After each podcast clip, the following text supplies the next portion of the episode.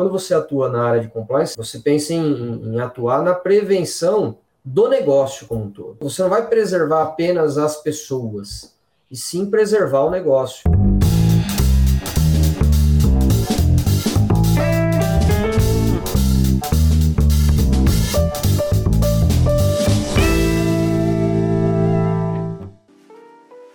Olá, seja muito bem-vindo, muito bem-vinda ao LecCast mais uma vez. Hoje nós vamos falar sobre direito para não advogados. Então, é, profissionais de compliance que não precisam ser advogados para atuar nessa carreira, como nós sempre falamos, é, podem ter noções de direito e elas são muito importantes, elas podem te ajudar no desempenho das suas funções nós vamos conversar com o Alexandre Guirão, que é, é, o sócio fundador do Guirão Advogados e vai poder nos ajudar com esse tema tão importante. O Ale que já foi, já fez, já passou pelo LecCast uma oportunidade para falar sobre assédios, assédio sexual, assédio moral, e, e foi um dos episódios é, mais vistos e ouvidos até aqui, até o momento.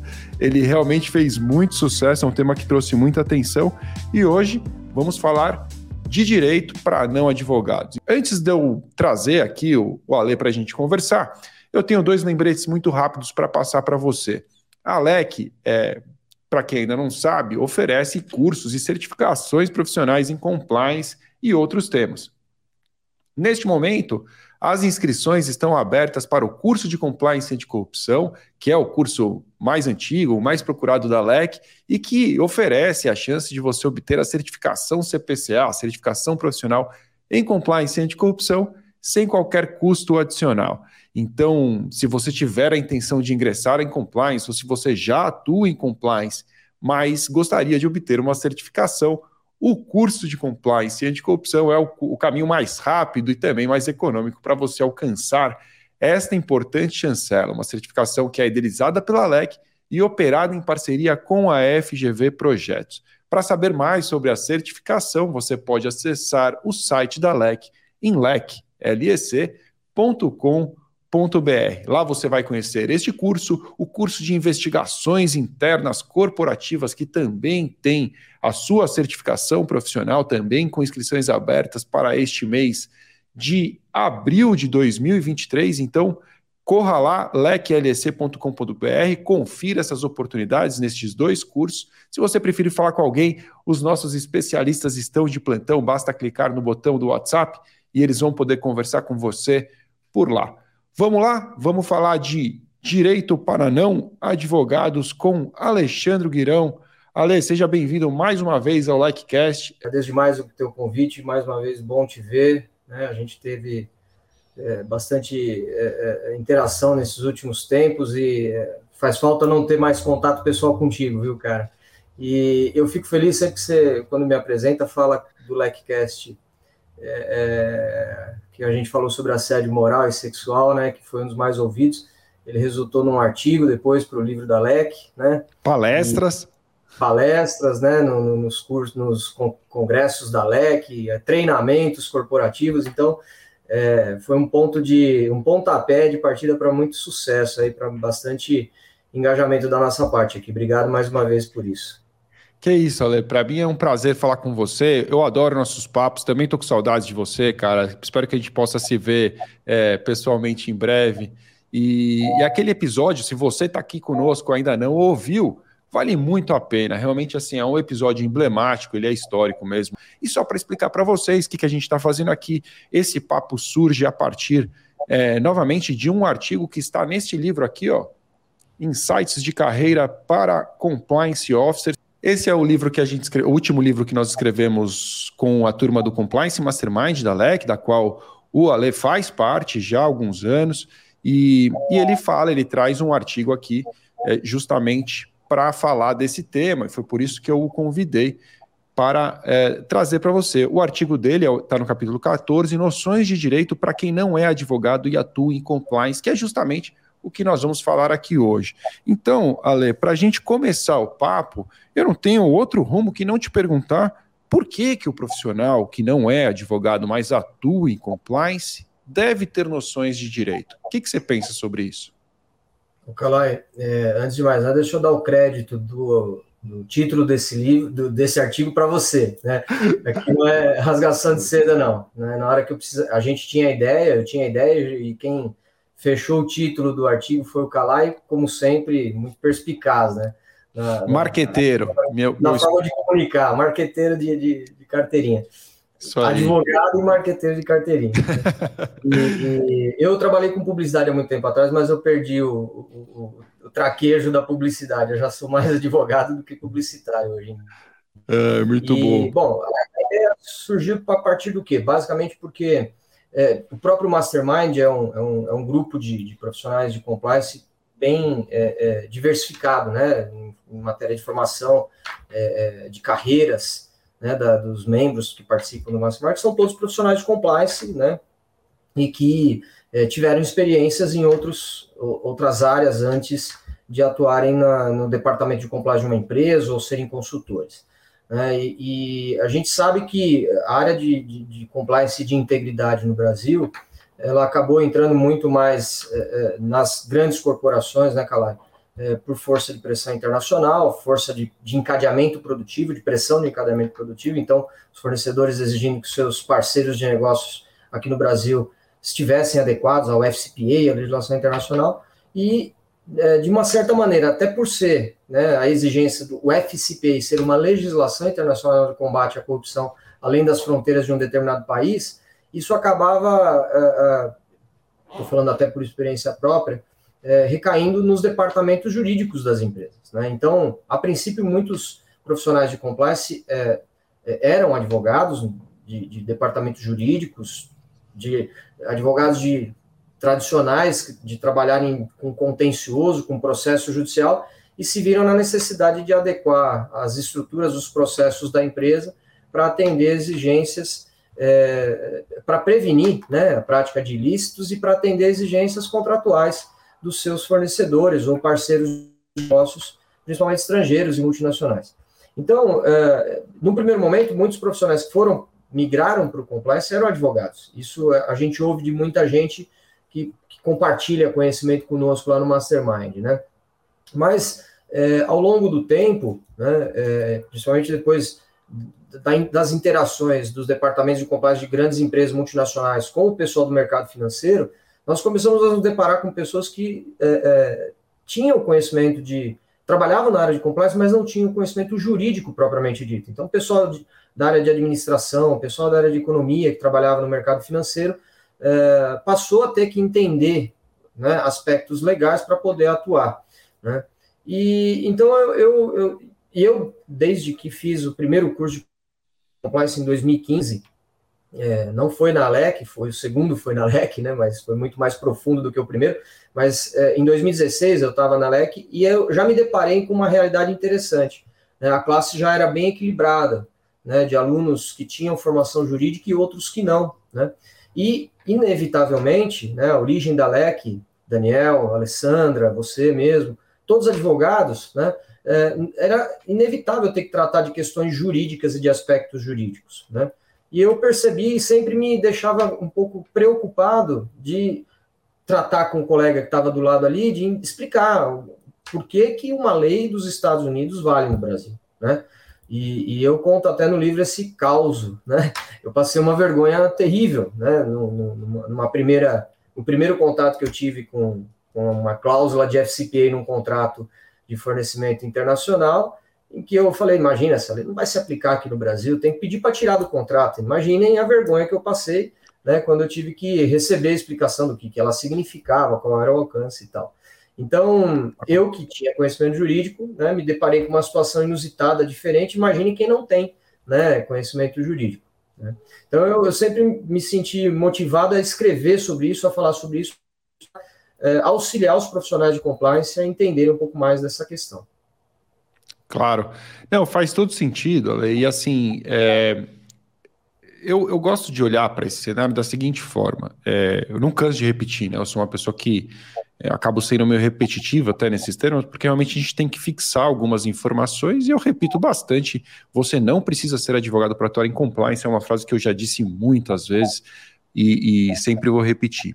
Mas, é, quando o Ale traz essa, essa nova camada aí para te dizer, olha, você não precisa ser advogado, mas tem algumas informações que podem te ajudar, eu acho que ele tem toda a razão. E, no fundo, é, a gente muitas vezes acaba ficando num universo restrito daquele conhecimento que você escolheu para ser a sua faculdade. Então, você fez direito, você estuda direito, você fez medicina, você estuda medicina, e não abre muito a cabeça para novos conhecimentos. O que eu particularmente, não faço e acho que é, ninguém deveria fazer, porque eu acho que é um caminho é, limitante, né? Você acaba perdendo a chance de ter um conhecimento mais amplo sobre outros universos de modo geral. Então, eu sou uma pessoa muito curiosa e acabo estudando outros temas por pura curiosidade ou porque eu tenho alguma demanda pontual. Então, eu construí a minha própria casa aqui. É, pô, estudei muito de arquitetura, eu quis saber sobre iluminação, fiz um pequeno curso de, de projeto luminotécnico. Eu fui estudar outros temas que podem me trazer vantagem e conhecimentos. Enfim, é, pode me trazer informações úteis para o meu dia a dia naquele momento que eu vivia com é, direito e compliance, o que eu penso é que você tem a oportunidade de ampliar o seu conhecimento com informações que vão ser extremamente úteis no seu dia a dia. Mas não me entenda mal, veja, eu não acredito que você vá é, fazer as vezes de um advogado. Não é isso. Eu acho que a informação vai ser útil para você na medida em que você vai ter discernimento para poder tomar uma decisão. Até onde eu vou até onde eu preciso dar a mão para um advogado, uma advogada para vir comigo e me ajudar nesses assuntos. O departamento de compliance hoje em dia é um grande parceiro do departamento jurídico e ele deve sempre buscar suporte quando a, a, a coisa realmente sai do seu escopo de atuação, tá tudo certo. Mas é, o conhecimento básico, que eu acho que o Ale foi muito feliz em escolher alguns para estar tá aqui dentro desse livro, é claro que não é, é taxativo, né, Ale? Tem muito mais que, que pode ser útil aí para muito mais que pode ser útil para o advogado, mas é um, é um ponto de partida muito legal, porque ele foi pegar algumas informações realmente essenciais para que você possa é, ter uma compreensão do universo onde você está inserido. Né? É, outra coisa que me ocorre aqui, e eu vou te fazer é, uma pergunta sobre quais são, né? eu quero que você conte quais são esses temas que você selecionou é, para entrar no, no, artigo do livro, mas uma coisa que me ocorre aqui, eu estava vendo um, um uma publicação aqui na internet, que fala que nos últimos exames de ordem da OAB, apenas 31% das, das pessoas, dos candidatos, foram aprovados, né, aqui em São Paulo. E aí, é, o que me ocorre é o seguinte: os outros 70% é, são pessoas que têm um conhecimento jurídico que eventualmente poderiam utilizá-los em áreas como compliance, como proteção de dados, é, relações governamentais, é, enfim, na regulação de criptoativos, de novas tecnologias, nesse mercado digital é, crescente. Então, é, eu, eu realmente acho que a gente. É algo que eu não tinha pensado até aqui, mas que a gente pode ser muito útil para todas essas, todas essas pessoas que têm o, o, o, bacharelado, fizeram a faculdade, mas até o momento não foram aprovados no exame. Muitos ainda serão, estão estudando, está tudo certo, mas é, possível que exista uma camada de gente com conhecimento jurídico que não sabe que pode atuar em compliance, e, e isso me ocorreu que talvez realmente seja um caminho interessante. Para quem Deixa realmente não tem. Diga, fala, diga. Claro. Opinião bem. Foi bacana você tocar nesse assunto. Não foi como. Eu sou professor de graduação da, da área do direito, do aula de direito empresarial. E uma coisa que eu comento muito na sala de aula, que é essa métrica que é feita de aprovação de exame da OAB, Clay, é, é, é, é, é a propaganda, é, a, é, o marketing que as escolas acabam utilizando, né, para mostrar, ó, temos um nível tal de aprovação e tal, mas nem todos os alunos que estão lá, cursando a faculdade de Direito, estão buscando a UAB. Tem gente buscando concurso, tem gente buscando só uma segunda carreira, tem gente buscando é, muita coisa, mas tem pouca gente buscando, sabe o que? Trabalhar com a consultoria, né? E para trabalhar com a consultoria, com o consultivo, com a área de compliance, especialmente, o profissional do direito, o bacharel em direito, ele não precisa ter é, é, é necessariamente a carteirinha da OAB. Né? É óbvio, é um plus, eu sempre falo, nunca deixem de tentar, buscar, tirar tal, mas eu, o meu maior incentivo na faculdade para os meus alunos, né, que é, você sabe também, eu conduzo lá o observatório, né, na,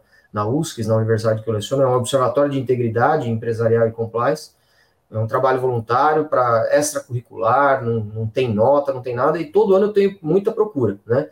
Por quê? É para mostrar um outro, uma outra oportunidade de trabalho para o estudante de direito, né? Para ele não ficar vinculado só apenas àquilo, ah, vou trabalhar na área criminal com o processo. Pô, não quero tirar bandido de cadeia, não quero fazer audiência, não quero, saca? Eu não quero trabalhar de gravata, né? Eu não, eu quero trabalhar com outra área. Então, eu apresento muito a área de compliance como uma opção, né, para quem não tem é, cacuete para trabalhar no contencioso do, do, direito, né, trabalhar com processo, área de família, é, área de cobrança, execução, existe uma outra oportunidade. Né, então, eu mostro essa oportunidade pela, pelo compliance, né, porque é, é, é uma, é um, é um caminho que não tem a necessidade de ser, como você sempre reforça, agora voltando àquela tua frase inicial, para trabalhar com compliance não precisa ser advogado. Mas se você for bacharel, as noções jurídicas, né, a, a, a lidar, manipular a legislação, interpretar a lei, é, mais, é, muito mais fácil do que uma pessoa que não tem essa formação ainda, né? E esse é o objetivo maior do, do artigo. Né? Sem dúvida, Lê. E, e já está chegando uma pergunta legal aqui do Luiz. Luiz Ramos Mena está dizendo o seguinte: eu tenho uma dúvida, eu sou advogado mexicano, eu gostaria muito de trabalhar em compliance, mas não sei por onde começar. Que recomendação vocês poderiam me dar? Luiz, primeiro dá para ver que você fala um português muito bom. Então, o que eu posso te dizer, é, até antes de dar a palavra para o Alec, é que faça o curso de compliance de corrupção da LEC e obtenha uma certificação. Você sabe, é, Luiz, que nós tivemos uma parceria muito importante com a Tec de Monterrey. E nós aplicamos a certificação CPCA na Tec de Monterrey, no México.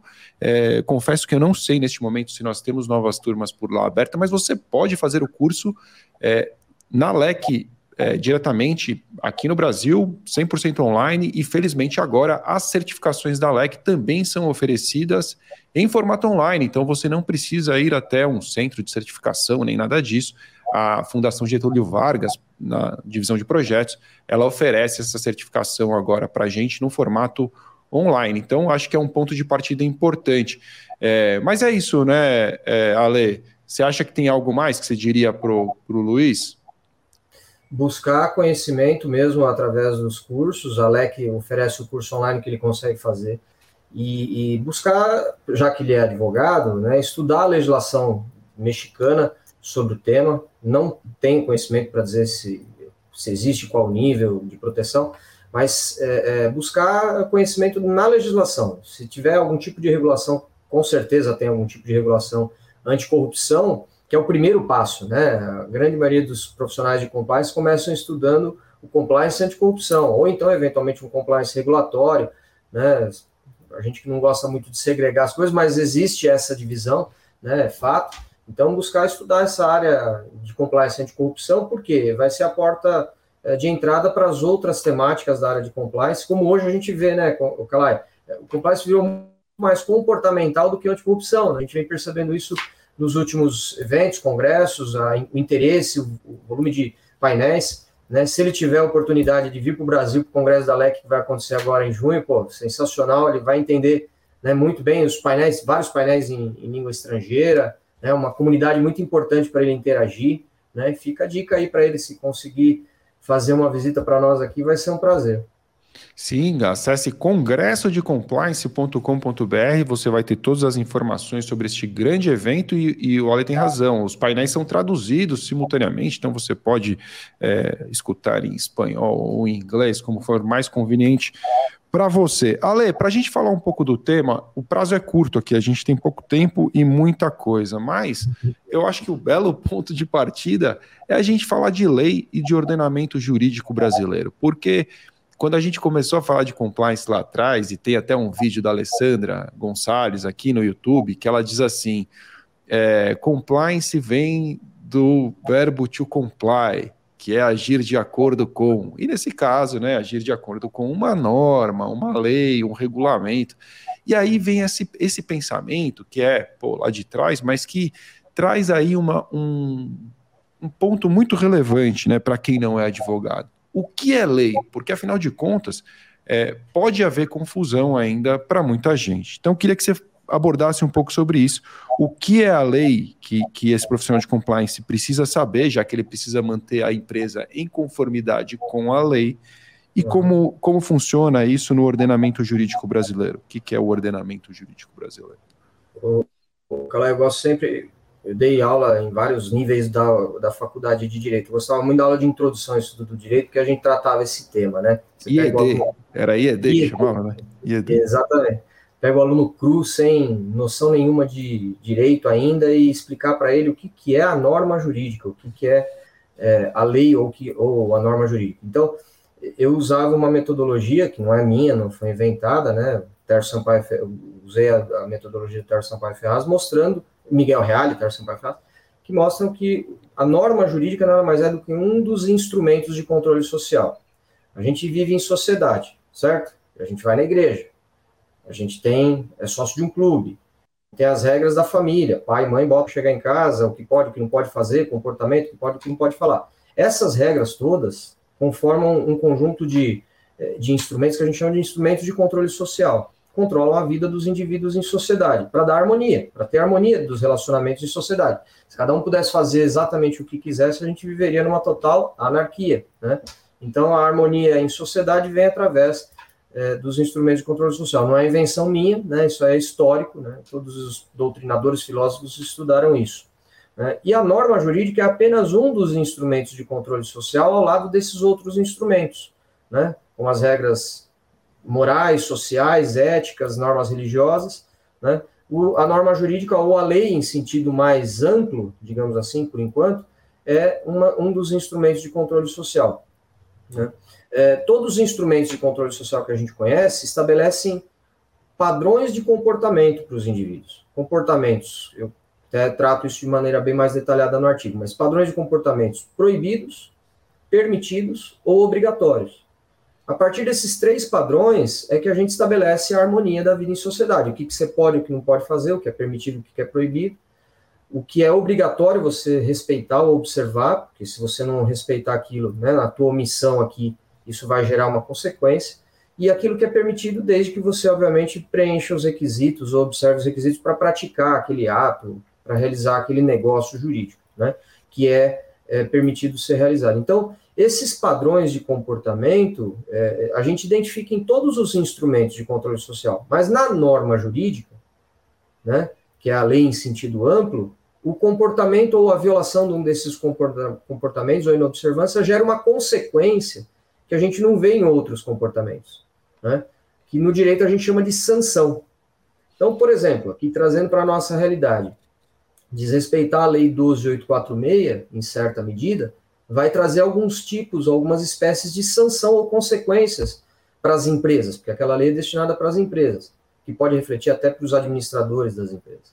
Então, a sanção, que é a execução forçada da lei, a aplicação de uma consequência pela violação da lei, a gente só encontra na norma jurídica. Né? A, for a, força a força coercitiva, como dizia na. Exatamente, exatamente a força coercitiva da lei. Eu brinco com os meus alunos que se você deixar de cumprir uma norma da tua igreja, da religião, a, a, tua consequência é que você não vai ter salvação, não vai para o céu, dependendo daquilo que você acredita, daquilo que você crê, né? Claro. Vai ter castigo de Deus, sei lá. Aqui eu não estou querendo brincar com religião de ninguém, claro, mas só para claro. dizer, existe, né, existem consequências que a gente sabe que existem num plano muito mais filosófico, né, teológico e não propriamente prático.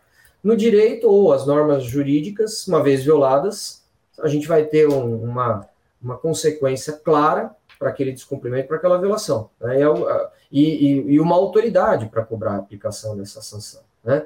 Então, é isso que diferencia a norma jurídica dos demais instrumentos de controle social. E lei, na verdade, é uma expressão mais vulgar, mais popular, que se aplica tanto para a lei propriamente dita, quanto para o conjunto de normas que integram o nosso ordenamento jurídico. Né? Ordenamento lei, jurídico. Quando a gente a fala lei, de forma geral, a lei. Exatamente. A gente fala lei de forma geral, a gente está referindo ao ordenamento jurídico, que é o conjunto de normas. É, por que, que é ordenamento, né, Calai? Porque é organizado. Né? Tem uma gente, ordem, né?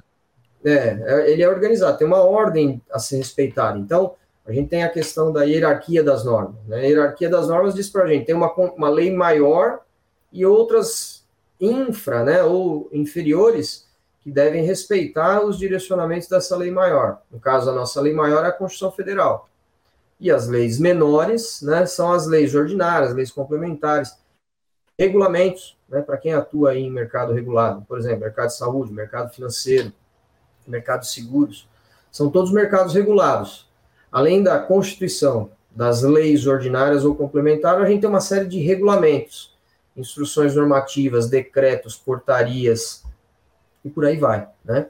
Você pega no mercado de saúde, é, é, a Anvisa é uma das agências reguladoras do mercado de saúde, uh, o que ela, a quantidade de normas que ela estabelece para que uma empresa tenha que cumprir é absurdo.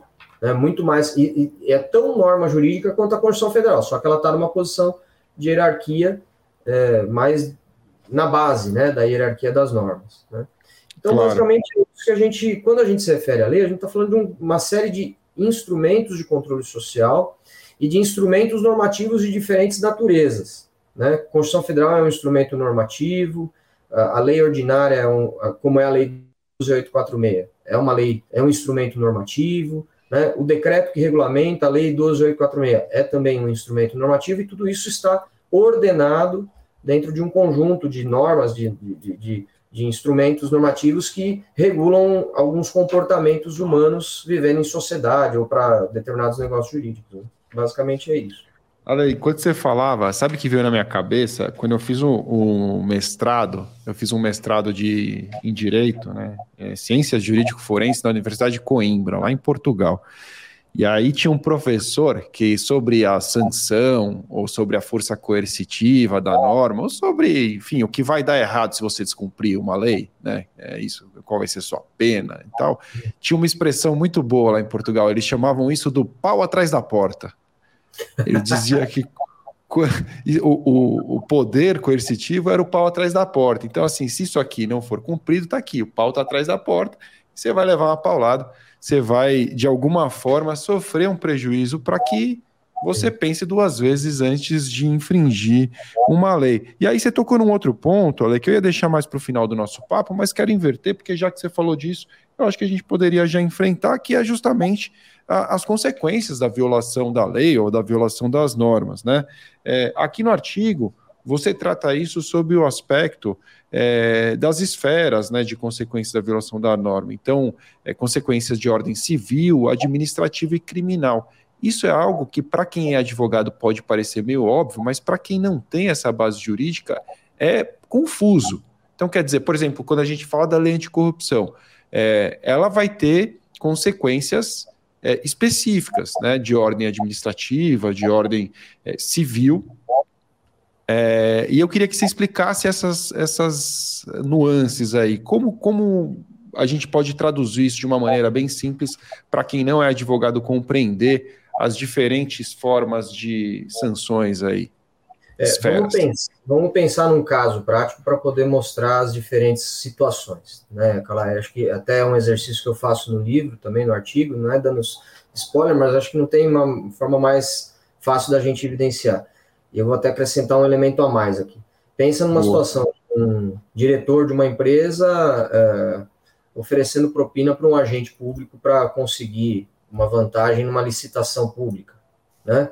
É nós já temos aqui um fato entre dois indivíduos, né? um, um, ente, um indivíduo privado, que é o diretor da empresa, e um agente público. Essa relação de oferta de propina e aceitação de propina é, já gera uma consequência, já é, uma, é um fato jurídico de relevância criminal. Né? Existe um crime definido como corrupção. Quem oferece, pratica corrupção ativa. Quem aceita, pratica corrupção passiva. É, existem algumas discussões teóricas sobre isso, mas isso não é um negócio jurídico, concorda? Eles não estão fazendo um negócio jurídico, porque o negócio jurídico claro. falta o elemento da licitude, é ilícito isso. Então não é negócio jurídico. Mas são dois fatos jurídicos que vão ter consequências, ou trazer consequências criminais para esses dois indivíduos. Se eles forem pegos na prática, vão pagar pelo crime, vão, podem responder, inclusive com restrição de liberdade. Então, é Ale, só uma pausa nesse ponto aqui, só para clarear para quem eu estou aqui fazendo exercício, quem não é advogado. É isso que você está dizendo é que essas pessoas cometeram crime. Crime é algo que está tipificado, que isso quer dizer está é, descrito, né, de uma maneira bem clara na lei criminal, na lei penal, no Código Penal. Então, isso que você está dizendo, o fato de alguém decidir pagar uma propina para outra, para um agente público, está tipificado numa lei é, penal e não na lei de corrupção, correto? Não, exatamente. Não está não tá tipificado como crime lá na lei de corrupção. Já está numa lei que é da década de 1940, né? Código Penal é da década de 40 ainda. Tem várias atualizações, mas ele define esse fato como um crime. Né? Boa. E crime no Brasil, com exceção das, da área ambiental, só responde por crime a pessoa física, o sujeito, o indivíduo. A empresa ela não responde por crime. E aí o que, que fez a lei anticorrupção? Ela criou consequências para a empresa que se beneficia desse crime. Né? Então, que consequência? A empresa, a empresa vai responder pelo crime? Não. O crime praticado vai gerar outras consequências para a empresa, de ordem civil e administrativa. E aí, de ordem civil, essa empresa pode ser obrigada, como a gente viu durante Lava Jato, outras operações, elas podem ser responsabilizadas por reparar os danos que este crime causou para quem? Para o erário, para o poder público. Né? Então, essa é uma consequência de ordem civil, reparar o dano. E existe também na lei de corrupção, a, a sanção de ordem administrativa, que é uma outra forma de punir a empresa que se beneficiou pela prática do crime daquele diretor, né? Ele tem, ela vai ter que pagar uma multa, vai sofrer pode ter a sua licença de funcionamento revogada, né? São consequências de ordem administrativa que são aplicadas é, é, para a empresa, para a pessoa jurídica, né? Para o CNPJ entendeu? Então, são diferentes níveis de sanção, inclusive de autoridades que podem aplicar essas, essas sanções. No caso aí do, do da sanção penal, do, da restrição de liberdade, da prisão para o diretor e para o agente público, é um juiz criminal que vai aplicar. Quem vai aplicar a consequência de ordem civil é um juiz civil, né? um juiz é, ou da Justiça Estadual ou da Justiça Federal, dependendo de quem, quem é a vítima, né, nesse caso. E quem vai aplicar a multa é o poder público, o poder executivo, é a esfera é, é, União Federal, Estado ou município que sofreu a violência, a violação, né? O ato de para quem o ato de corrupção gerou algum tipo de consequência.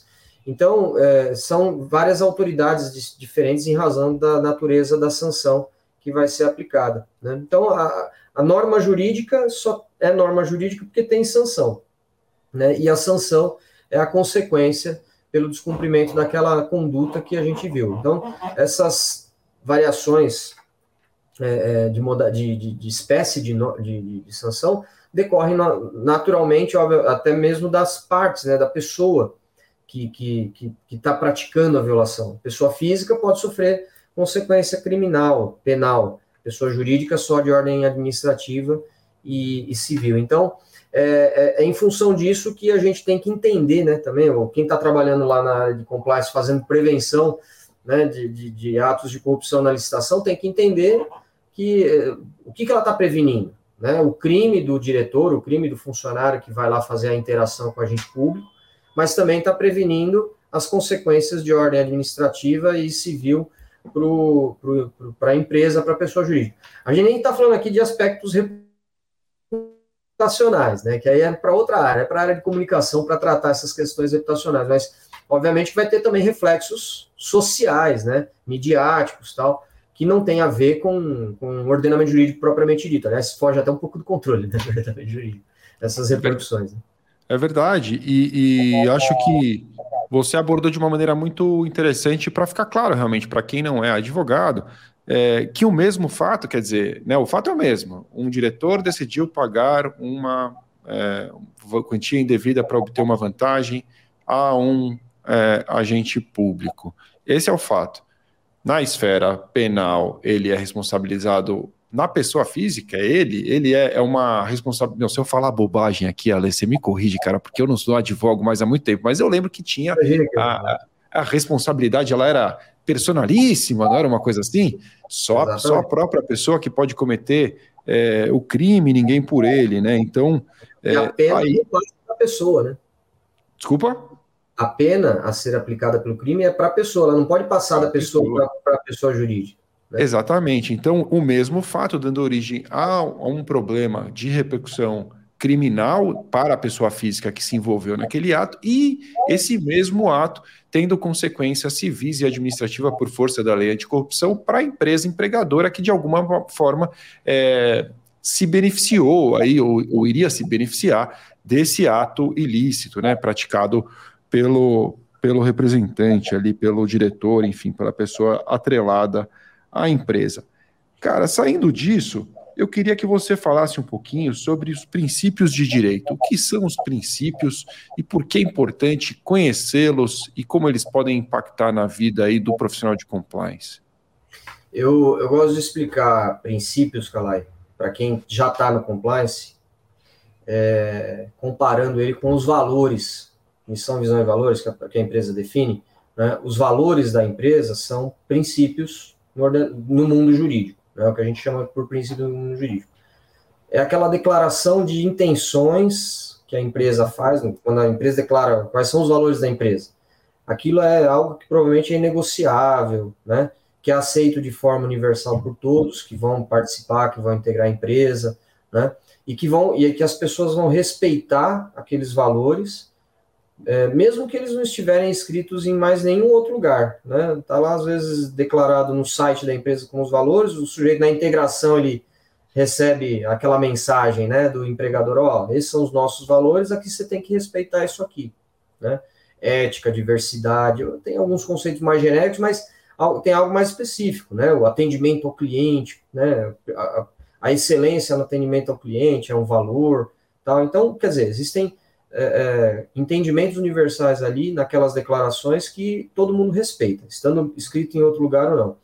No uh, ambiente jurídico, digamos assim, a gente se depara com os tais princípios, que são sentimentos que a, a sociedade tem sobre certos assuntos e, e aceitações, né, aceitação de, de comportamentos ideais é, é relacionados a determinados temas que geram é, esse essa adesão espontânea do indivíduo àquele comportamento. Ele não, independente dele ter uma sanção ou não pelo descumprimento do princípio, ele faz aquilo porque ele entende, ele aceita e ele entende que aquilo é o ideal, né? Para convivência em sociedade. Então, é, é, são é, é, mandamentos universais que uma determinada sociedade aceita. Isso varia muito, obviamente, de cultura para cultura, país para país, nação para nação, né? E, e, e, obviamente, no Brasil, aqui reflete muito no nosso ordenamento jurídico. Por quê? A gente não vai ter uma norma jurídica diferente do que um princípio universal determina. Né? Aqui a gente escreve tudo que é princípio, a gente escreve na norma jurídica. Mas, por exemplo, o princípio, eu vou dar um exemplo de um princípio que tem muito impacto na vida dos profissionais do, do, do de compliance, né? É, é, o princípio da reparabilidade, o princípio do não enriquecimento ilícito, que, tá, que a gente comentou e que está no livro aqui também. Dois princípios que é, é, são inerentes à situação que a gente acabou de comentar, né? Como é que você permite que uma empresa ela sofra, ela sofra não, perdão, que ela se beneficie de uma prática ilícita e não repare o dano, né? Então, aquela consequência que eu falei de ordem civil, que é a indenização, a empresa tem que pagar uma indenização para o ente público, decorre do princípio da reparabilidade, né? Mas ela está prevista também na lei aqui, né? E é, para quem trabalha na área de compliance, naquela, naquela área mais instrumental, de due diligence, de validar fornecedor, por exemplo, né? Por que está fazendo tudo aquilo? Porque tem um outro princípio na área é, é, do, que a gente chama de direito privado, que é o princípio da liberdade de contratar, né? Você faz tudo aquilo você tem liberdade para contratar quem você quiser, diferente do poder público, que não tem essa liberdade, o poder público contrata por meio de licitação.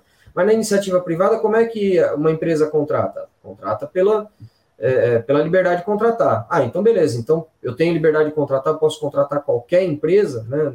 Vou contratar um terceiro aqui para prestar um serviço, estou livre para contratar qualquer um? Em tese, sim, né? mesmo que isso não esteja escrito em lugar nenhum. Né?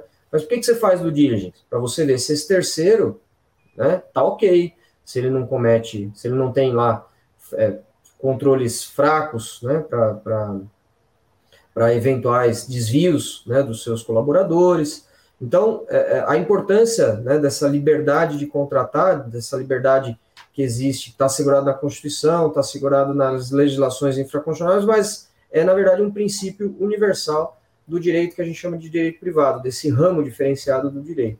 Né? É, dos três grandes ramos do direito, direito público-privado e de direitos difusos coletivos, tem outros aí, outras divisões, mas a gente aceita mais essa grande divisão do direito em si, né? Direito público, privado e direitos difusos e coletivos.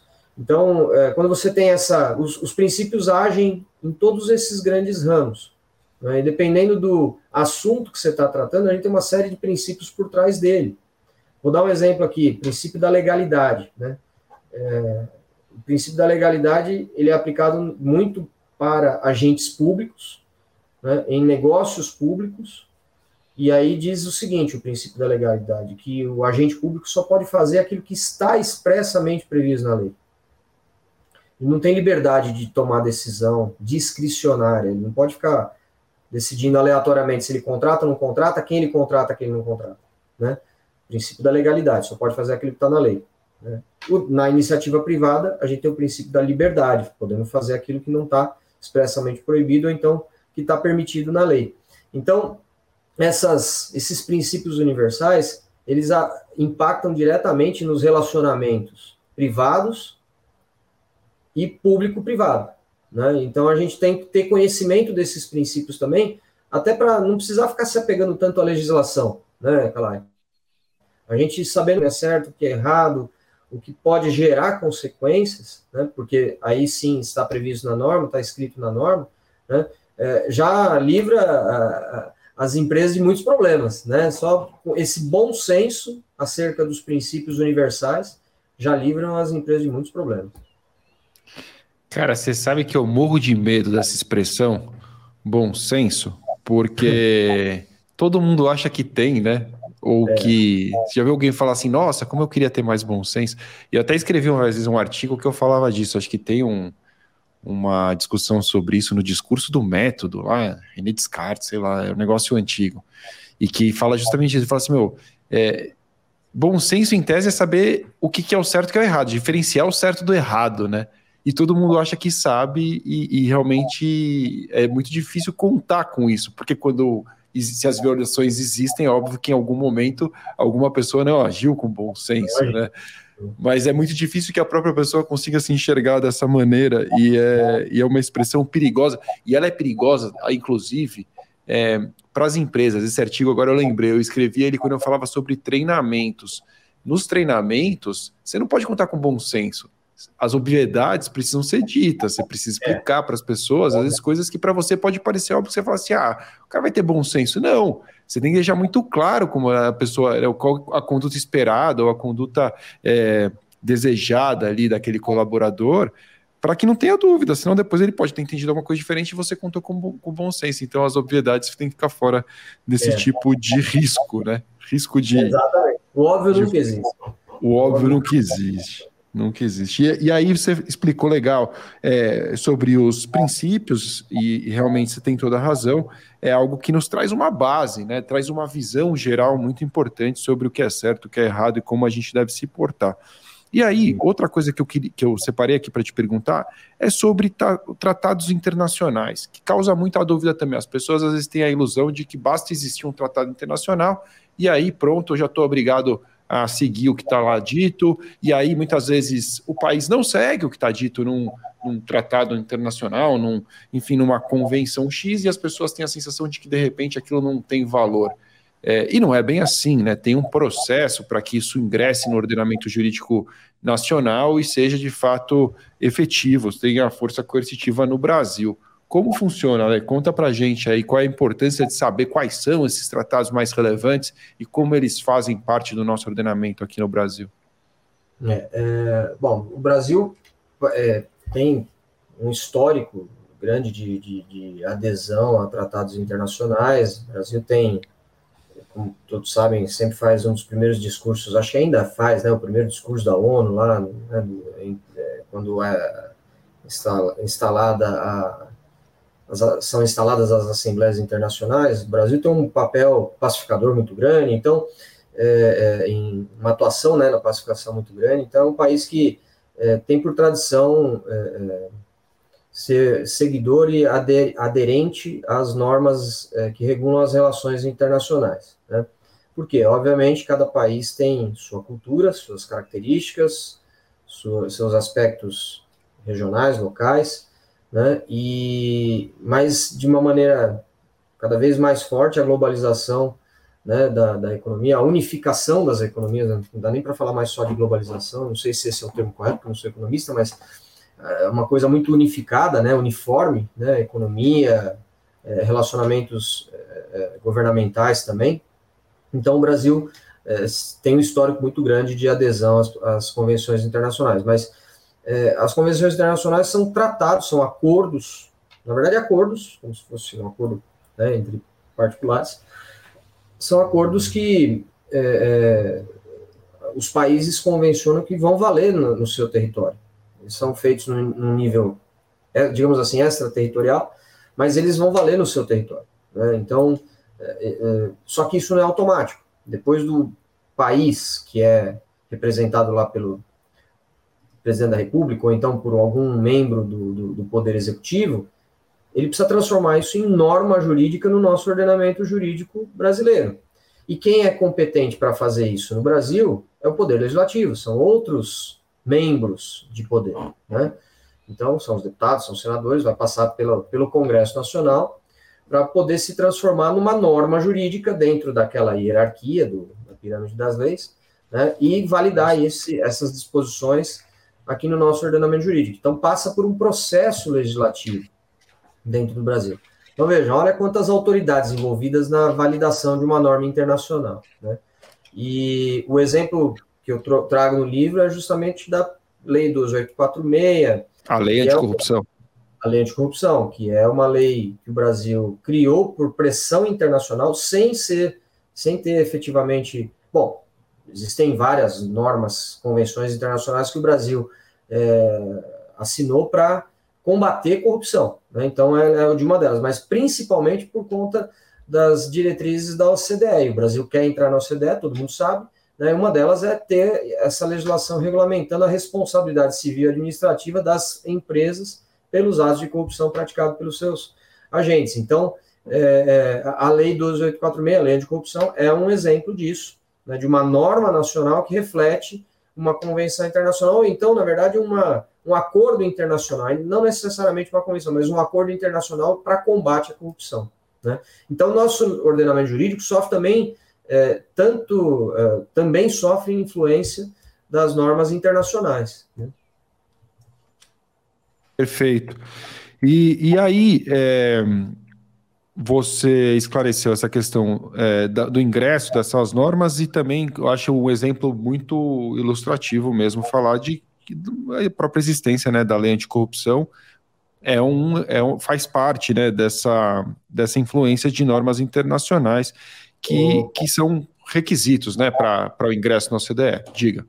Deixa eu conectar esse tema com a, a, o assédio, né? É, ah, verdade. Nosso, o nosso outro papo, você me explicou sobre isso. Realmente, é. diga lá, traga esse exemplo sem dúvida. No, por exemplo, nós temos no Brasil já há muito tempo regulamentado o assédio sexual como sendo crime. Assédio sexual é crime, está regulamentado. E, é, diferente até do que o, o, o senso comum pensa sobre o assédio, assédio sexual só acontece no ambiente empresarial. A gente existem outras formas de violação ou de violência sexual é, que, que, que, também acontecem no, no, ambiente empresarial, mas que não são assédio sexual. Assédio sexual é um crime específico para acontecer no ambiente de hierarquia. Né? É, agora, o assédio moral ele não é tratado como crime ainda no nosso ordenamento jurídico. Ele é uma, digamos, uma violação de ordem civil, né, uma violação do contrato de trabalho, uma violação do comportamento esperado do empregado, de um sujeito no ambiente de trabalho, né, que seja, né, que pratica assédio moral contra os demais colegas. Nós não temos uma lei definindo assédio moral, mas a Organização Internacional do Trabalho, a OIT, que é um braço da ONU para as relações de trabalho, regulamentou numa recente é, convenção, que é a de número 190, a, a, o incentivo para que as nações aderentes transformem é, o assédio moral em crime nos seus territórios. Né? E curioso é que o Brasil ainda não subscreveu. Até consultei alguns dias atrás aí a, a Convenção Internacional. O Brasil ainda não é subscrito, não é, é signatário. signatário. Você ia falar subscritor, não. Signatário dessa Convenção Internacional. Mas nós temos em tramitação no Brasil desde 2001, ainda não foi, não foi aprovado. Em 2001, houve uma proposta de, de transformar o assédio moral em crime. Esse, essa proposta de lei ficou lá meio adormecida há muito tempo no Congresso Nacional. E agora, quando saiu a, a Convenção 190, mesmo sem o Brasil ainda subscrever ela, mesmo, mesmo sem ser signatário, o Congresso botou ela para andar né? Então o projeto de lei estava paradinho lá desde 2001. Estou falando 2001, não é? Não estou enganado com a data. É 21 anos parado. Né? Nossa. Em 2019 ele voltou a andar, quando saiu a convenção 190 da OIT. Então é, nós temos um risco, uma potencialidade de ter o assédio moral transformado em crime no Brasil, o que não é ainda, né? É, e que vai trazer consequências para quem praticar o assédio de ordem criminal e consequências para o contrato de trabalho, para a relação de trabalho e também para a empresa, obviamente. E como a gente sabe, a empresa não pode responder por crime, mas pode responder pela reparação de danos, né? Então, é, é algo que eu costumo dizer, tem que ficar atento né, pra, com essa norma aí, porque ela pode trazer um grande impacto para as relações de trabalho. Né? Cara, sabe o que eu achei muito legal? Que além de você ter dado um exemplo né, da influência das normas internacionais no ordenamento jurídico nacional, você trouxe um exemplo que é ouro é, para justificar o nosso bate-papo aqui hoje. Quer dizer, você, profissional de compliance, que não é advogado, estar atento a este cenário internacional onde o Brasil está inserido e os temas com potencial de se transformarem realmente em leis aqui no país pode acender uma luz vermelha aí para você. Por exemplo, vamos supor que você esteja inserido em um ambiente, espero que não, espero que não seja essa a sua realidade, mas que você esteja inserido ou inserida em um ambiente onde o assédio moral é recorrente. Né? Vamos supor que você trabalha num mercado hostil, uma empresa que realmente não está fazendo um bom trabalho nessa medida. Você ter esta, este conhecimento, né, esta, o acompanhamento do trabalho legislativo, saber que isso vai né, possivelmente se tornar uma lei, traz para você não apenas a preocupação de, de fortalecer o seu treinamento, orientar a alta administração para que é, adote medidas para evitar esse tipo de comportamento na organização, mas inclusive para alertar sobre a possibilidade é, de ocorrência de crime no futuro próximo, né, se isso realmente vier a se concretizar. Como o Ale bem destacou, nesse caso, existem né, reparações civis que a empresa é obrigada a fazer é, como acontece nas ações trabalhistas, né? Isso é, é, super comum, nos casos de, de assédio, infelizmente é comum, mas é comum, as indenizações são pagas. Mas você ter como argumento, às vezes, né, o fato de que, olha, em breve isso aqui poderá se tornar um crime, muitas vezes faz a alta administração que não está num bom caminho refletir sobre o assunto, parar para pensar, pô, talvez a gente realmente tenha que repensar algumas práticas aqui, e aí fica essa essa dica, né? Estar antenado sobre temas é, de novidades legislativas, o acompanhamento legislativo é ouro, né? Para quem está num departamento de compliance. E, e, nesse ambiente legislativo, eu tinha uma pergunta separada aqui para você, que era para dar uma, um panorama, uma noção sobre as normas de direito público e as normas de direito privado. Que, qual é a diferença entre elas? Qual é a importância disso para quem trabalha com compliance? É, esse tema, para quem trabalha com compliance anticorrupção, né, para quem tem é, trabalha em empresas que têm relacionamento com o poder público, é de extrema importância. Né? E é, a gente aqui na consultoria, quando tem empresa que tem esse tipo de relacionamento, a gente sempre pede para que eles procurem segregar as atividades das pessoas que atendem o poder público das pessoas que atendem a iniciativa privada, porque é, é, uma, é um outro mindset, né, Calai? Tem que virar a chave na cabeça e tem que entender que não dá para fazer a mesma coisa. A área de vendas, por exemplo, ir lá botar a pastinha debaixo do braço com o produto, entregar, fazer doação né, do produto para o poder público, porque isso vai gerar uma série de consequências, né? Para a empresa, inclusive gerando até um certo impedimento, uma suspeição para ela participar numa licitação futura, né?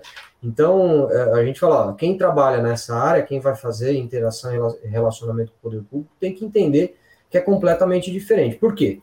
Porque o poder público tem que seguir o princípio da legalidade, que eu falei agora há pouco, e ele é regido só por normas que a gente chama de normas de direito público, né? É, o destinatário é sempre o agente público, ele tem que respeitar a norma, né? É, ele não pode ser desviado desse caminho, a iniciativa privada não pode colaborar para que ele se desvie. Né? É, e as normas são mais, muito mais rígidas, né? Trazem, normalmente trazem condutas proibidas ou obrigatórias. Dificilmente as normas de direito público trazem permissões né, para o agente público. É muito. Existem normas permissivas para o agente público, mas é muito estreito o, o, o limite de, de discricionariedade, de liberdade para o agente público agir. Né? É, ao contrário do direito privado ou das normas de direito privado, onde há essa ampla liberdade de atuação, ampla liberdade de negação das condições de um contrato. Né? É, no, no, livro eu até falo isso. É, é, o que permite a iniciativa privada validar no Brasil a vigência do FCPA. Né? Por que, que no Brasil a gente tem é, é, uma, uma, ou a gente acaba admitindo num contrato que é estipulado por um fornecedor estrangeiro uma cláusula de contrato que tem FCP, porque a gente tem a liberdade de aceitar essas condições, né? Diferente do poder público que não tem. Então, as normas de direito público e de direito privado têm essa grande diferença. Quem são os destinatários da norma, né? A norma de direito público é destinada para o agente público e a norma de direito privado é destinada para a iniciativa privada, para as empresas, para as pessoas né, que não agem, não atuam no poder público. E, por outro lado, é, a, a, o princípio que rege essas normas, o princípio da legalidade no, no direito público e o princípio da liberdade na iniciativa privada. Né? E é engraçado que a gente já falava de compliance, eu me lembro de compliance, não sabia o que era compliance, obviamente, mas me lembro de compliance do poder público, né, quando estudava direito constitucional na faculdade, né? Né? O direito constitucional é que estuda a Constituição Federal, e a Constituição Federal regula a atividade do, do agente público. E lá ela estabelece o princípio da liberdade, igualdade, moralidade, pessoalidade e eficiência. A gente usa até a expressão LIMP, né, uma abreviação desses princípios todos. Legalidade, impessoalidade, então o poder público ao contratar não tem que se importar com a pessoa. Legalidade vai ter que fazer licitação. Impessoalidade não vale a pessoa. Moralidade, quer dizer, um errinho aí, devia ser ética, né? Mas está escrito moralidade, beleza, não tem problema, tem que agir com honestidade. Né? É, publicidade, né? Tudo tem que ser. Não pode ter negócio escuso, obscuro, quando estiver tratando o poder, o poder público. E o princípio da eficiência, né? Que é o que a gente espera de todo serviço público, de toda atividade pública. Compliance já estava na Constituição Federal, né? A gente só não usava essa expressão, né, Calai? É verdade, cara, é verdade. Muita coisa já existia, né? Quando o compliance virou compliance no Brasil, principalmente, né? E isso, inclusive, era a realidade de muitos profissionais.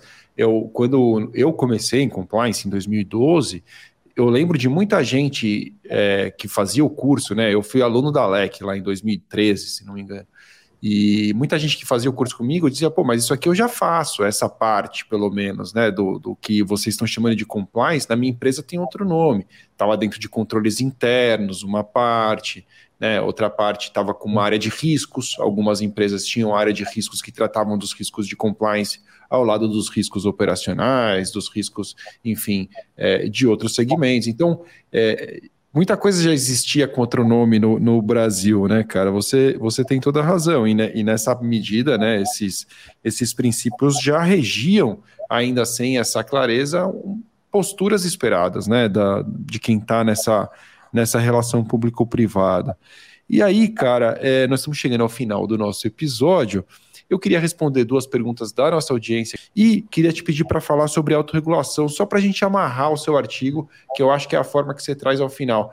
Como acontece, por exemplo, com é, o mercado publicitário, como acontece, por exemplo, no, muito no universo de saúde, né, as próprias empresas se associam, elas, elas congregam ali um, um determinado órgão que vai regular o próprio mercado. E como funciona essa autorregulação, Ale? Que exemplo você pode dar para deixar claro aí para as pessoas o que é essa autorregulação? O Calai, é, conectando com o que eu falei agora do princípio, né, dos princípios da liberdade que, que, que regem as relações privadas. Né? É, e, e, e, também conectando com a forma ou a nomenclatura que, as, que, a nossa legislação deu para os programas de compliance. Nossa, a nossa legislação chama programa de compliance de programa de integridade, né? Que eu aprendi isso na LEC e, e sempre replico esse entendimento, né? Por que, que a gente chama de, de integridade e não de compliance? O compliance é mais conformidade, né? Como o próprio nome diz, como, é, como a gente já cansou de falar. Eu nem usei essa definição de to comply no livro dessa vez. É, por quê? Já tá, todo mundo já sabe. Agora, o que, que é a integridade? A integridade é algo que até supera, se sobrepõe ao que está previsto na lei, né? é, o estado íntegro né, das pessoas, das organizações, decorre não só necessariamente de você cumprir aquilo que está previsto numa norma jurídica, numa lei, também pode ser é, é, algo muito mais severo, muito mais rígido do que está previsto na própria legislação. Né? Se uma empresa determina que é inegociável o valor da ética, né, da honestidade, né, é, da não é, é, não corrupção, da não concorrência, né, da não violação da concorrência, isso não precisa tá, seguir somente o que está previsto na lei, sim é um valor para a empresa. Né?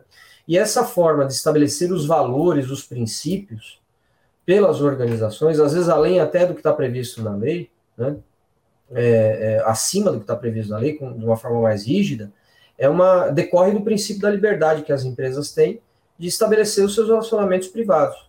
Né? Então, uma empresa, quando ela faz a sua própria autorregulação e determina lá um código de conduta, políticas e procedimentos, né, para determinadas ações e comportamentos, interrelações dos seus colaboradores com agentes públicos, com é, é, ou com concorrentes, ou é, interrelações pessoais dentro da própria organização, ela está usufruindo da liberdade que ela tem de regular os, a, a, as, as, suas relações em sociedade.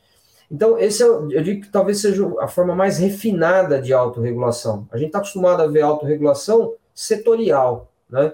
O banco, a Febraban, ela tem um histórico forte de autorregulação para as instituições financeiras. Você mencionou a área da publicidade, CONAR, o Conselho Nacional de Autorregulamentação Publicitária também já tem, né? É, é, uma tradição muito grande. A área da saúde, pelo Instituto Ética Saúde, tentou, né, uma, tem uma iniciativa de autorregulação muito forte para é, é, eliminar práticas é, é, anticoncorrenciais e corrupção no mercado de saúde. Né? E assim vários outros setores. Né? A BIMAC tem um código interessantíssimo de autorregulação, entre outros tantos agentes, né? é, principalmente terceiro setor, né? O terceiro setor tem esse papel, essas associações, entidades do terceiro setor têm um papel muito importante para a autorregulação dos seus pares, das pessoas que integram né, é, essas associações. E o que, que a autorregulação vai fazer? Vai determinar o comportamento, né, o comportamento daquele mercado, independente de ter ou não previsão legal, tendo ou não legislação condenando uma determinada prática. Né? Na área da saúde, se, condena, se comenta muito, por exemplo, que não existe a tal da corrupção privada, né? A corrupção entre entes privados. De fato, nós não temos uma legislação é, definindo como crime a corrupção privada. Você pagar bola para o comprador de uma empresa para ele comprar o teu produto, né? Nós não temos isso como definido como crime propriamente dito. Mas as empresas regulam esse comportamento e definem como uma violação das, do comportamento organizacional, né? E, obviamente, estabelecem consequências e sanções para isso. Né? Então, é uma forma de se autorregular. Então, as empresas não podem abrir mão dessa liberdade de autorregular o comportamento dos seus colaboradores, né? que é uma forma muito mais eficiente, mais perto do negócio, né? perto da realidade da empresa, para poder prevenir violações da própria norma jurídica, do próprio ordenamento jurídico. Então, acho que é, é, é, muito importante, né? Essa, essa iniciativa ela tem muito reflexo, ela, ela transparece muito quando algum setor econômico estabelece algum código de comportamento, né? mas as empresas podem também fazer o seu, na verdade, a sua própria autorregulação. E código de conduta, política, procedimento e controles internos nada mais é do que isso, né, Calai? Do que a autorregulação das empresas. Pô, belo exemplo. Falar com você, Ale, é sempre muito bom, cara, porque você é muito didático. Essa coisa de você ser professor é, é, facilita demais, cara. Os exemplos vêm e o papo flui, que é uma beleza. Eu quero aqui responder, ó, duas perguntinhas da nossa audiência para poder encerrar. O Jefferson está dizendo: atualmente atuo na área de segurança patrimonial voltado para a investigação e atuo em muitos casos com a área de compliance da empresa. Penso em ampliar meus horizontes migrando ou equalizando as áreas. Faz sentido para vocês? Ou deveria seguir apenas para um dos lados? Investigações e compliance, Ale. Poxa, o tema está fresco na cabeça, né? A gente está trabalhando no tema aí na LEC, né? Na, na, na revisão do Novos curso. cursos, novas atualizações. É, muita. E, poxa, o Jefferson, é, a única coisa que você tem que ter cuidado, na minha visão, é entender que acho que a, a, investigação de uma de segurança, de um problema de segurança patrimonial é um pouco diferente. Tem, tem conexão, obviamente, com, com a área de compliance, sim, mas é, é, você não pode ter o mesmo, o mesmo tipo de abordagem né, que eventualmente você faz é, quando você faz uma investigação de aspectos patrimoniais. Né? Mas tem todo, faz todo sentido, talvez a tua experiência valorize demais a tua, a tua atuação na área de compliance. Por quê? Os temas que vão ser investigados pela área de compliance talvez sejam menos complexos, né, em alguma medida, do que o que você está acostumado a investigar, né, mas em outra, de outra, né, por exemplo, vou dar um, um exemplo aqui de assédio, né, assédio sexual, assédio moral, desvios financeiros dentro da empresa e tal, é, são menos complexos, na minha, quer dizer, tem ponto de vista, né? Complexo do, do, ponto de vista da, da coleta de prova, né? São diferentes, né? Não, não necessariamente complexo ou mais complexo ou menos complexo, são diferentes. É, mas, obviamente, você pode ter que se deparar com, com investigações mais complexas, como uma prática de corrupção envolvendo um contrato público. Então, a, a, o principal elemento para uma investigação é a curiosidade, né? Então, se você já tem esse, essa sensibilidade, esse tino, né? De trabalhar nesse segmento, você vai ter bastante sucesso na área de compliance, com certeza. Vou deixar aqui uma dica para quem quiser saber mais. A LEC tem um curso de investigações internas corporativas que prepara o aluno para obter uma certificação, CEPIC, né, que é a certificação profissional em investigações internas corporativas. E a próxima turma começa já no dia 25 de abril e tem a ver com essa sua experiência, Jefferson. Talvez você queira é, se aprimorar nas investigações de compliance, saber mais sobre essa, esses, essas nuances que o Ale destacou aí, que realmente é, tem, não são poucas, né? Tem muitas é, peculiaridades aí do universo de compliance nas investigações. Depois, mais uma pergunta aqui do José Guimarães, que é nosso conhecido há muito tempo faz parte aí da, da comunidade da LEC já há bastante tempo, está tá elogiando a excelente abordagem e falando quais são os pontos limites entre o jurídico e compliance, como, por exemplo, conflitos de interesses. O que, que você pode dizer, Ale, sobre, sobre o, o limite? Qual que é o limite para você? É, de fato, é, é, o advogado ele tem que virar a chave na cabeça para trabalhar com o compliance, né? É, primeiro que assim, não, não, há nenhum impedimento de você ter as duas funções, mas obviamente você não pode ter o mesmo comportamento atuando como um advogado interno no departamento jurídico de uma empresa é, e, o, e, e, também tendo o chapéu do compliance dentro da mesma organização. E agora entendo eu que pode sim ter conflitos de interesse se o, o profissional não conseguir fazer essa diferenciação, né? Um advogado tradicional de um departamento jurídico de uma empresa, ele pensa em preservar algumas coisas, o patrimônio da empresa, ele pensa em preservar os sócios, os diretores, né? É, e quando você atua na área de compliance, você pensa em preservar não só isso, né? É, é, você pensa em, em, atuar na prevenção do negócio como um todo.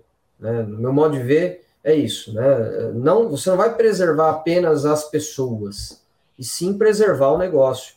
garantir a continuidade, a sustentabilidade, a eternização do negócio. Né? Porque uma crise reputacional para uma organização envolvida num problema de corrupção, por exemplo, né, acaba com o negócio.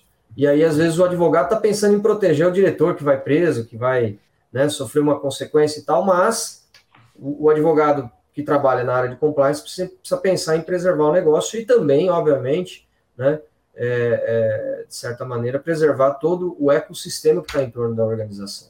Né? Eu vejo que o trabalho do compliance é bem amplo, né? não é mais ou menos importante do que o do advogado corporativo, muito pelo contrário, né? mas é, são visões e abordagens bem diferentes que o profissional tem que ter, dependendo da, da, da do momento ou da análise que ele está realizando, né? principalmente quando ele, quando ele tem as duas funções dentro da organização. Certamente claro. o ideal seria separar, né, Calai? Mas quando a gente sabe a realidade de muitas empresas, né? E se você descer o sarrafo para as pequenas e médias, então esquece, né? É quase que impossível separar essas funções. A grande maioria, né, eu mesmo sou consultor de várias empresas que não tem um departamento jurídico próprio. Nós temos no escritório o departamento jurídico e temos também a consultoria de compliance para essas mesmas empresas, né? E é, são temas bem diferentes, até para o próprio cliente entender a diferença desse, desse tipo de abordagem, né? Claro, Mas, premissas, ah, premissas e objetivos diferentes, né? Completamente exato. diferentes. Pode ter conflito de interesse sim, mas o importante é o profissional saber separar o momento em que ele está atuando e o que, que ele está executando naquele momento.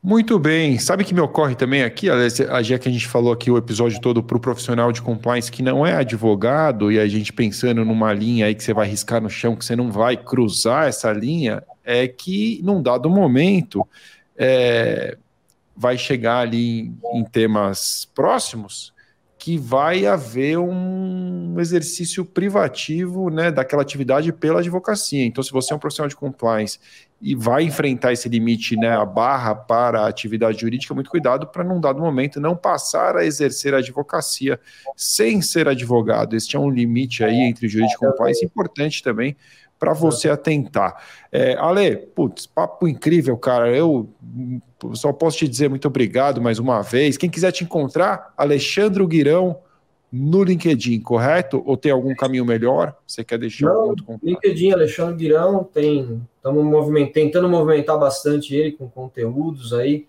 né, da área de compliance, de outros segmentos também. E... Pode mandar mensagem privada, falar contigo. Respondo, respondo lá pelo LinkedIn, sim. Fique bem à vontade, turma, tá bom? Show. Dica de livro, você pensou em alguma coisa ou recomendamos o Insights de Carreira para Compliance Officers? Vou recomendar o Insights de Carreira, sim, lógico, óbvio, né? Tá aqui, ó, o meu também tá aqui, ó. Né? Bonitão. Ótimo. É, é, esse livro aqui, Calai, é, eu já tive a oportunidade de ler outros artigos dos outros amigos aqui, todos que escreveram. Tá muito bom, mas muito bom, na minha opinião. Esse aqui valeu muito a pena. É, é, a gente escreveu ele meio que às pressas, né, no ano passado. corrido. Tão conturbado como foi é. no ano passado. É.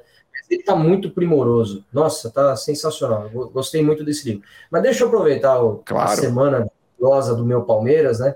E recomendar um livro aqui do Abel Ferreira. O livro do Abel Ferreira é sensacional. Não é porque eu sou palmeirense, né? Quem não é também. Sem clubismo, Ale, sem clubismo. Mas quem quiser conhecer um cara que é metódico, né? O livro é escrito dia a dia, desde o dia que ele chegou no Palmeiras. E lançou agora, alguns dias atrás, o segundo volume. Né? Nome? É... Puxa vida. Eu vou encontrar aqui para você. Caramba, eu... eu... acho que é Abel Ferreira mesmo, não. Tem, não, tem outro nome. Tem outro nome. Pô, caramba, falei de não trazer o nome. O livro do Abel Ferreira se chama Cabeça Fria, Coração Quente. Coração é quente, exatamente. Cabeça Fria, Coração Quente. É, o que, que, é legal desse livro? Tirando o clubismo, óbvio. É, a capacidade de gestão de pessoas que esse cara tem, métodos e processos num negócio que é pura paixão. Futebol é pura paixão. Mas Verdade. o que ele tem de métodos e o que ele tem de processos e a capacidade que ele tem de gestão de pessoas, o, o Kalai. É, o livro é escrito por um membro da equipe dele, mas relatando o, o dia a dia da, do grupo, né, de, da comissão técnica, mas sempre narrando o comportamento do Abel Ferreira, que é o técnico, que é o líder, né? E é um, indiscutivelmente, um grande líder, né? Não só pelas conquistas do time, mas principalmente pela capacidade dele de gestão de pessoas, métodos e processos. Sensacional. Estou é, quase terminando o primeiro e não vejo a hora de ler o segundo. Muito bem. Então ficamos assim, Ale. Obrigado, cara. Foi um prazer bater esse papo com você. Obrigado, eu, Calai, mais uma vez. Lex sempre à disposição. Parabéns, Alex, pela iniciativa. Quando quiser, me chama de volta aqui, tá bom? Valeu, obrigado. E obrigado a você também que nos acompanhou até aqui. Se você quiser saber mais sobre compliance, como sempre, acesse lec, lec.com.br. Quero lembrar a você também que deixa aquele like, curta a LEC, siga aí a, a LEC nas mídias sociais. Agora o Spotify tem também ali um, um botão de interação onde você pode curtir. Dessa forma, o nosso conteúdo vai chegar mais longe. Você vai nos ajudar a levar a mensagem de compliance, integridade, ética e muitos outros assuntos corporativos ainda mais longe. Então ficamos assim. Valeu!